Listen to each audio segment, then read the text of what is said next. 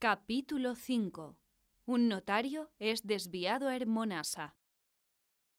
Raba vestía un grueso abrigo que colgaba pesadamente sobre su cuerpo larguirucho mientras salía por la parte posterior de la tienda y entraba al cobertizo.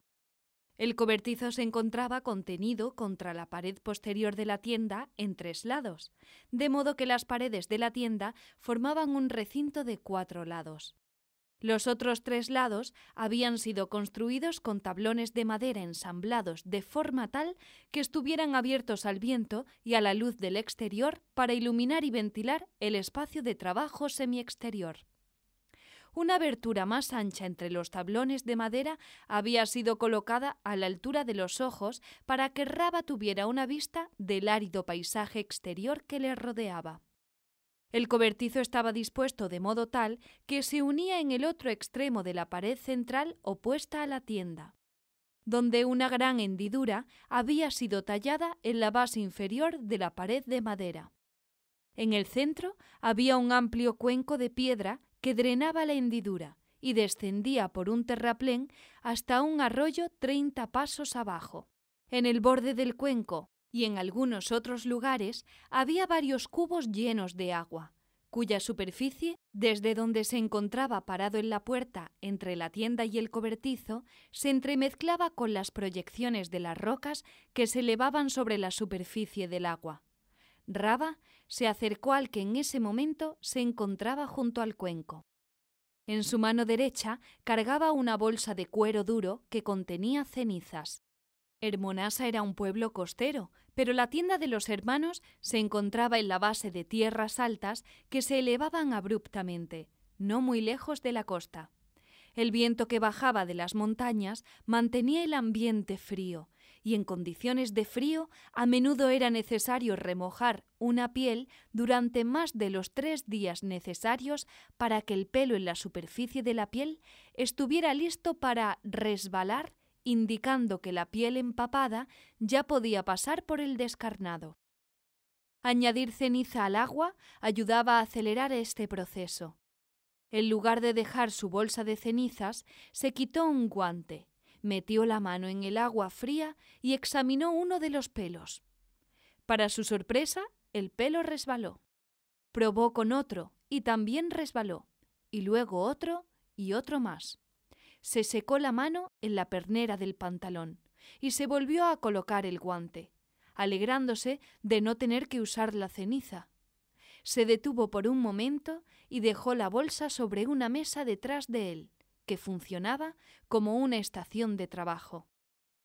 Regresó al cubo, quitó las rocas que habían sido colocadas sobre la piel para mantenerla sumergida, regresó a la misma mesa para colocar las piedras y procedió a vaciar el contenido del cubo en el cuenco para sacar la piel. Tomando la piel del cubo, la exprimió a fondo, eliminando toda el agua que la empapaba. Apenas estaba estirando la piel de nuevo para dejarla lista para el descarnado, cuando escuchó una conmoción. Los perros ladraban al frente. Alguien se aproximaba a la tienda. El interior de la tienda de Raba y Nathan estaba construido sobre tierra compactada y dividido en tres partes. En la parte trasera y junto al cobertizo había un taller de curtido. Al frente había un banco de servicio que también funcionaba como el lugar donde Raba y su hermano se sentaban a comer y descansar, o a atender a los clientes. Por encima del banco de servicio había una boardilla donde por algún tiempo los hermanos dormían mientras echaban a andar la tienda. Este lugar dejó de ser adecuado para cualquier otro propósito que no fuera de trabajo. Utilizando parte de los fondos de los inversores en su proyecto, habían contratado a unos cuantos aldeanos para construir un pequeño dormitorio a poca distancia, donde Nathan Probablemente aún se encontraba durmiendo. Cuando Raba pensó en esto, despertó su curiosidad. No era común que los clientes comenzaran a llegar tan temprano. Por lo general, salían del pueblo a esta hora de la mañana o más tarde y llegaban a su tienda alrededor del mediodía o por la tarde. Mientras caminaba a paso largo hacia el banco de servicio, pudo ver que el posible cliente ya había entrado y se estaba quitando los abrigos y colocándolos en las perchas que Raba y Nathan habían instalado allí para ese fin.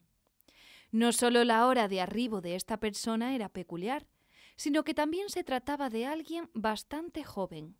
La curtida vestimenta exterior ocultaba el aspecto de alguien que era más un estudiante que el tipo de rufián al que Raba estaba acostumbrado a encontrar por estos lares.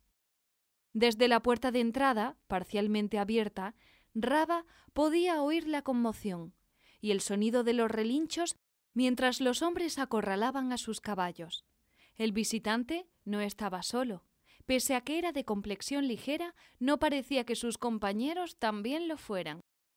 La iluminación en el interior era tenue, y sus ojos se ajustaban a la luz exterior donde había estado trabajando momentos antes. Ya había permitido que una pizca de ansiedad acerca de esta inusual llegada lo invadiera antes de que el visitante se aproximara al banco de servicio. Entonces pudo verlo.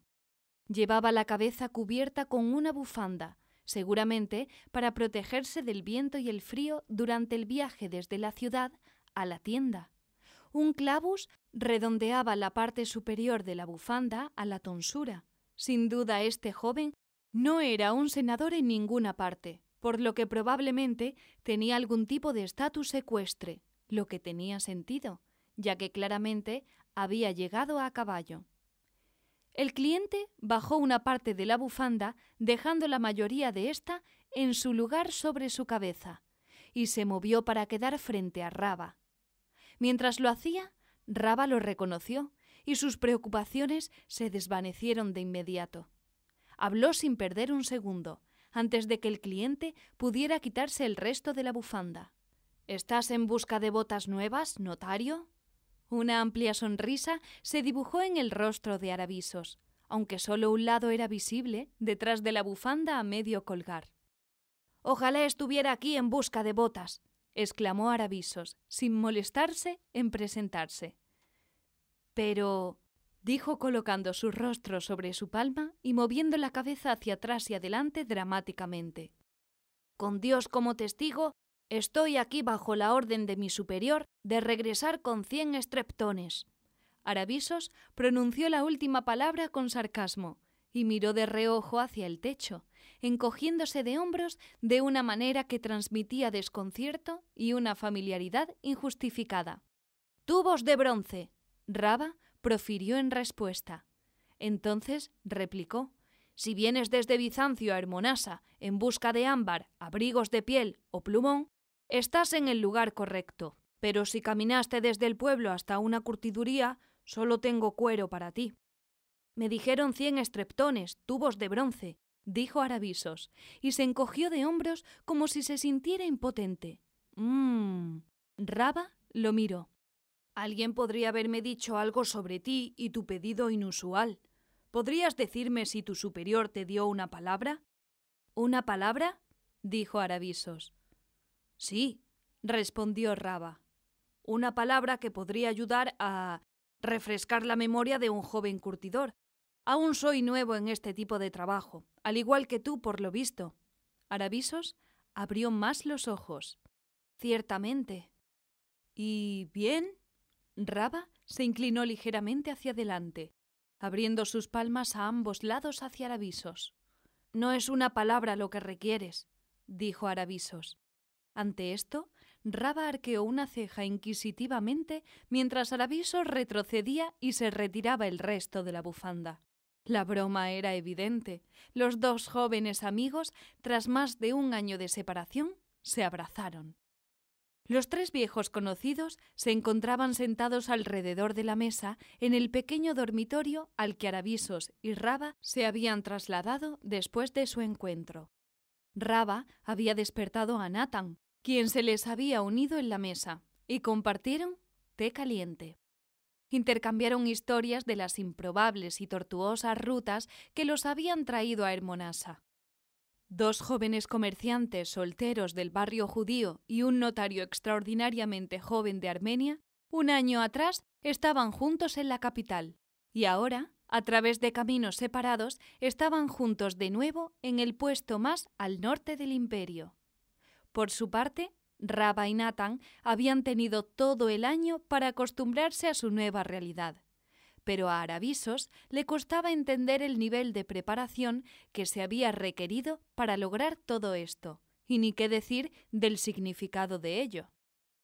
Apenas tres años atrás, aún se encontraba jugando a juegos de niños. Hace un año, como notario subordinado en la capital del imperio, tuvo la fortuna de conocer a dos muchachos de su misma edad, hijos de un curtidor. Ahora los tres compartían el pan en un cobertizo en las escarpadas afueras de una accidentada ciudad que sólo era nominalmente civilizada. ¿Cómo había sucedido todo esto?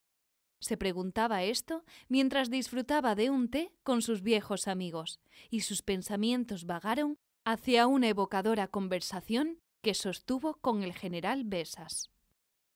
El general Besas había sido llamado desde el frente occidental en Italia para cambiar las cosas en el frente oriental de Lácica. La mayor parte del tiempo se encontraba aprendiendo de sus mayores y esforzándose por dominar las diversas tareas que le eran asignadas. Pero a veces su juventud y sus pocas suposiciones hacían que a Aravisos se le ocurrieran aquellas preguntas que los adultos a su alrededor no parecían molestarse en preguntar. ¿Por qué Lácica? Le preguntó al general. ¿Qué? Lácica. ¿Por qué estamos luchando contra los persas en Lácica? Aravisos insistió. Generalmente no presionaba a los adultos con la pregunta, pero todos respondían de la misma forma cuando les preguntaba por primera vez y casi siempre única vez. Algunos respondían con una risa, otros simplemente se encogían de hombros, pero siempre decían los romanos siempre han luchado contra los persas. Ya luchábamos contra los persas antes de que fueran persas. Pero ese no es el punto. Se avergonzó ante sus últimas palabras. Quizá era demasiado presuntuoso. Debía retractarse o arriesgarse a ser ofensivo. Bueno, entonces ¿cuál es? Tu pregunta es simple. La respuesta es simple. Los romanos y los persas son antiguos adversarios. ¿Por qué sería de extrañar que peleemos? Aravisos se sentía exasperado. Podemos pelear contra los persas en Siria o Palestina, donde existe una frontera y comercio y tierras de regadío que valen la pena poseer. ¿No es ese el único lugar donde el pretriunvirato peleó con ellos? ¿O Armenia?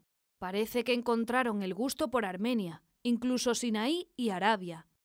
Sin importar de quién se tratase, su interlocutor ahora lo estaría mirando fijamente. Todos estos sitios parecen una opción más lógica para luchar contra los persas. ¿Por qué Lácica? Trató de enfatizar la última palabra sin alzar la voz. Besas no dijo nada, así que Aravisos insistió de nuevo.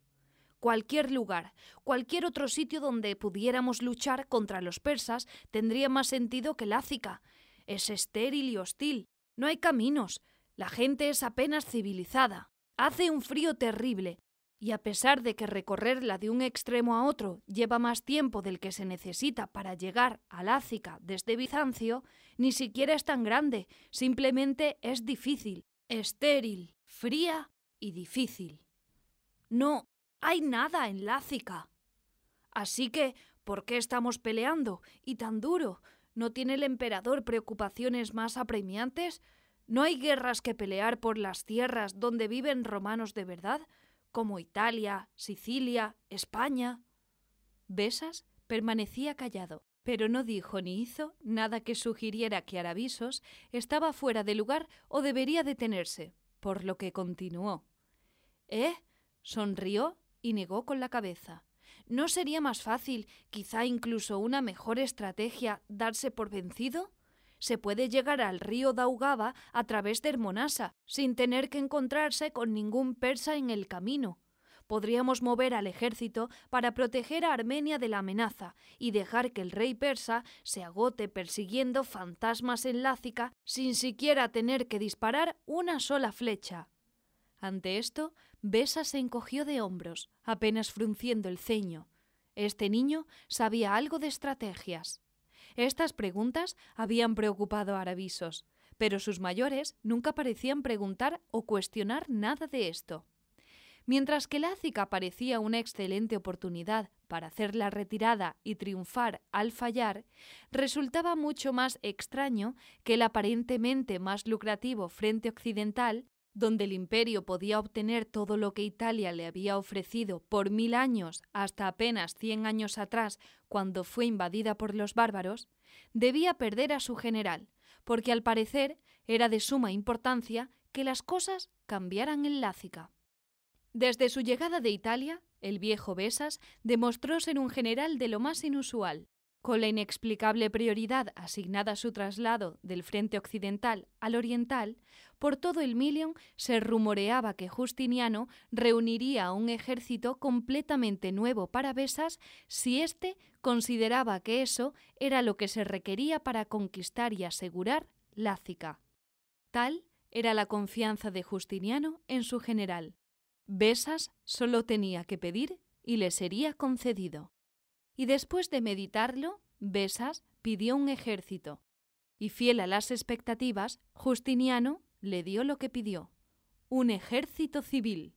Un ejército de empleados, logotecas, reguladores, notarios, gente como aravisos.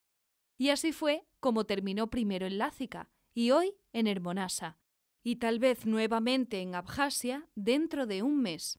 Si antes no estaba claro, ahora era evidente que regresaría a Lácica. Los toscos contornos de las estratagemas poco comunes de Besas siempre terminaban por cobrar una mayor claridad, y a veces porque el propio Besas se tomaba un momento para resolver las dudas del joven confundido que había incluido en su séquito. Tras una acalorada reunión con algunos generales en la que se le había pedido Aravisos que fungiera como secretario, se encontraba completando sus notas y solicitó a Besas una aclaración. Aprovechando la oportunidad, añadió Si me permite, general. Sí, ¿qué pasa? ¿Qué estoy haciendo aquí? Cuando Besas no respondió de inmediato, Aravisos continuó podría haber solicitado un ejército regular. El emperador habría dejado sus guerras en espera y habría reunido un ejército o retirado uno de Egipto y Libia. ¿Por qué yo? ¿Por qué nosotros? ¿Qué documento podría yo certificar que revirtiera los papeles y ganara una pulgada de lácica para el emperador? Besas se puso de pie. Se encontraban en una tienda táctica. Naturalmente, la tienda del general era espaciosa y estaba provista con el mejor equipamiento militar posible, diseñada con solapas que podían levantarse para crear una ventana de así necesitarlo. Besas se acercó y apartó las solapas, dejando entrar un rayo de sol que se reflejaba en el suelo, y habló mientras ataba las solapas contra el costado de la tienda. Antes de que reclutáramos, ¿hiciste algún trabajo en el palacio? Sí, señor. Y mientras estuviste allí, tuviste el privilegio de conocer al general Belisario. Sss. Aravisos comenzó a decir, pero Besas continuó sin dejarlo hablar.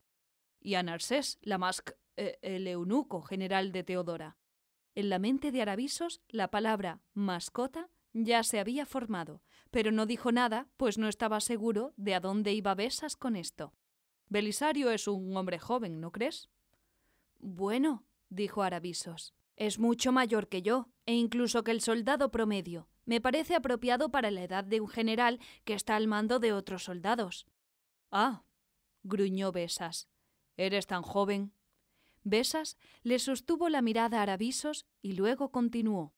Belisario ha sido el general de Justiniano, liderando a sus hombres por más de veinticinco años. Cuando serví por primera vez bajo las órdenes de Belisario, él era diez años mayor que tú. Besas dejó pasar un momento para que Aravisos asimilara sus palabras. Y Narsés, un imberbe. Siempre parecen niños, sin importar la edad que tengan.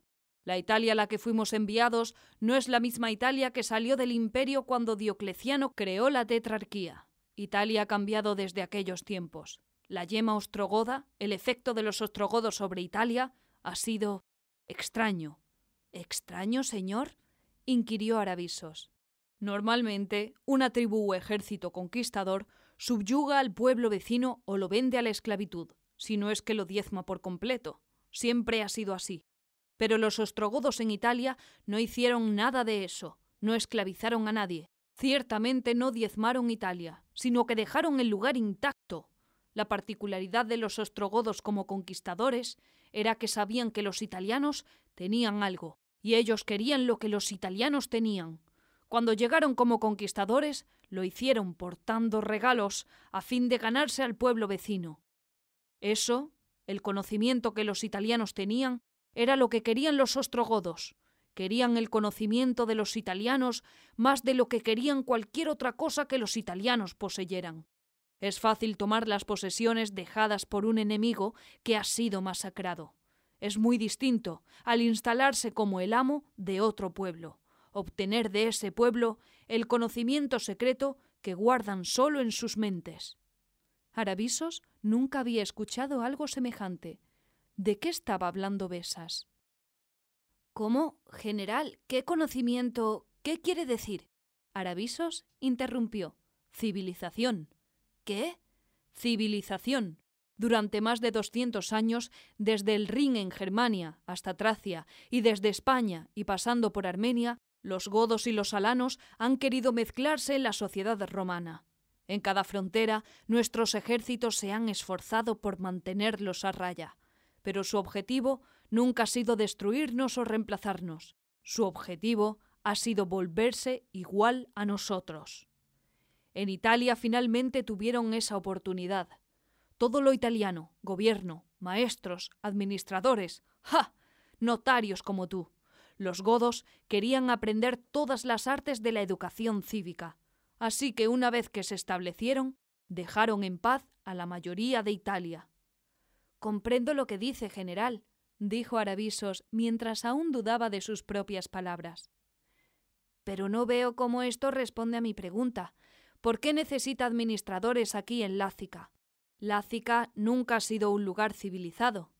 Ante esto, Besas se apartó de la vista que había tenido desde la solapa abierta de la tienda y caminó hacia Aravisos mientras le respondía.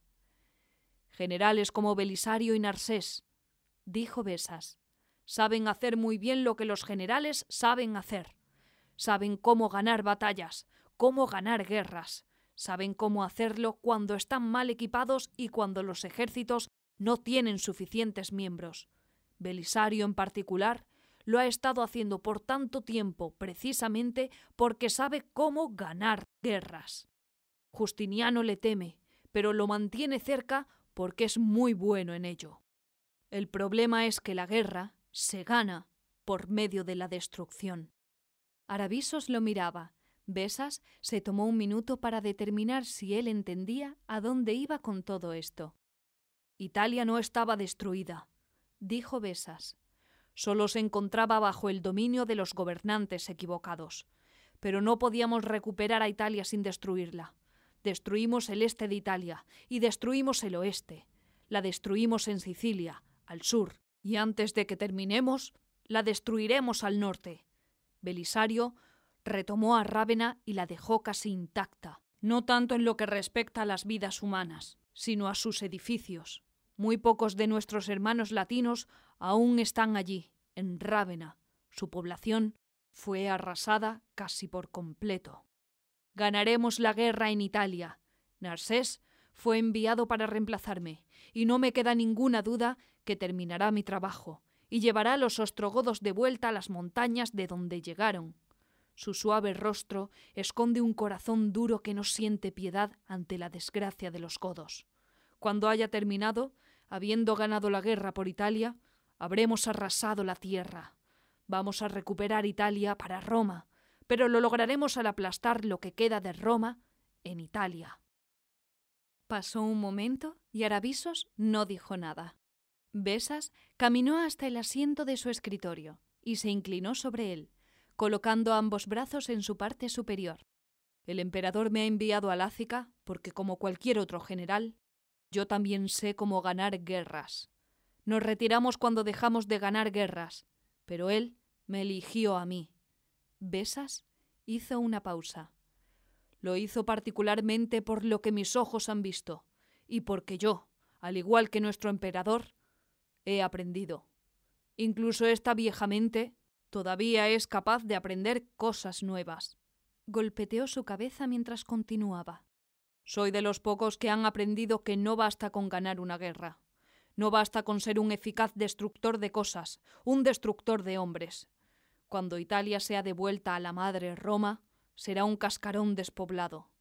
El emperador se embarcó en la conquista de Italia creyendo que su recuperación se pagaría por sí sola. Ahora está claro que podrían transcurrir cien años antes de que pueda pagar el rescate de guerra que costó recuperarla. Él no quiere cometer ese error otra vez. No puede permitírselo. Por eso me envió aquí. Ante esto, Arabisos se estremeció involuntariamente. Todo lo que Besas había dicho hasta ese momento tenía sentido, y luego todo se desmoronó con las últimas palabras. Aquí, señor. Besas se irguió. Así es. ¿Acaso no me has entendido? Parecía como si lo hubieras hecho. Sí.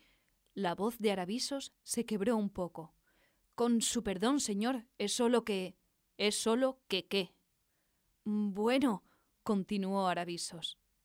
Italia fue el centro de la civilización durante mil años antes de Adriano. Roma, el Palatino, el Senado, la Vía Apia, todo, todo comenzó allí. Pero hay. hay. Arabisos no podía encontrar las palabras para expresarse en el corto tiempo que sabía que tenía. Había una civilización para arruinar, para destruir, con la guerra en Italia. Pero. pero estamos aquí, el Lácica. Tuvo que contenerse al decir la última palabra y no terminar gritándole al general. No hay nada aquí en Lácica para destruir. No se puede arrasar.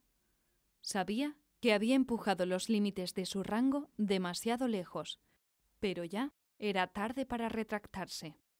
¿Qué más daba romper la forma y hacer señalar al exterior de las solapas abiertas de la tienda? Podría destruirla una segunda vez y no habría diferencia alguna.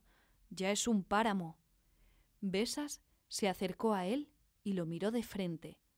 Notario, eres más inquisitivo de lo que me habías hecho creer hace un momento.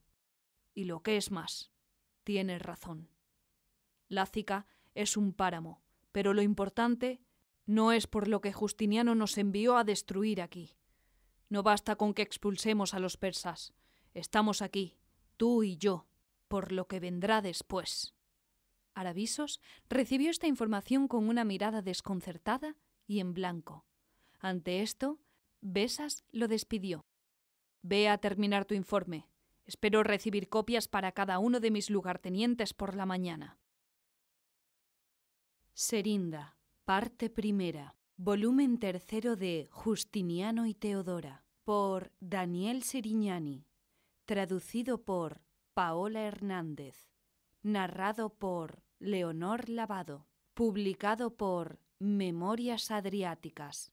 Las páginas preliminares y los recursos adicionales para este texto, incluyendo listas de personajes, mapas, cronogramas y redes sociales, se encuentran disponibles para su descarga gratuita en las ediciones impresas en línea en justinianoyteodora.com. Copyright Daniel Sirignani 2018 todos los derechos reservados. Serinda, parte primera, es distribuida de forma gratuita para fines de entretenimiento individual. Ninguna parte de esta publicación puede ser copiada o distribuida sin el permiso escrito del autor y la editorial. Esperamos que disfrutes de Serinda.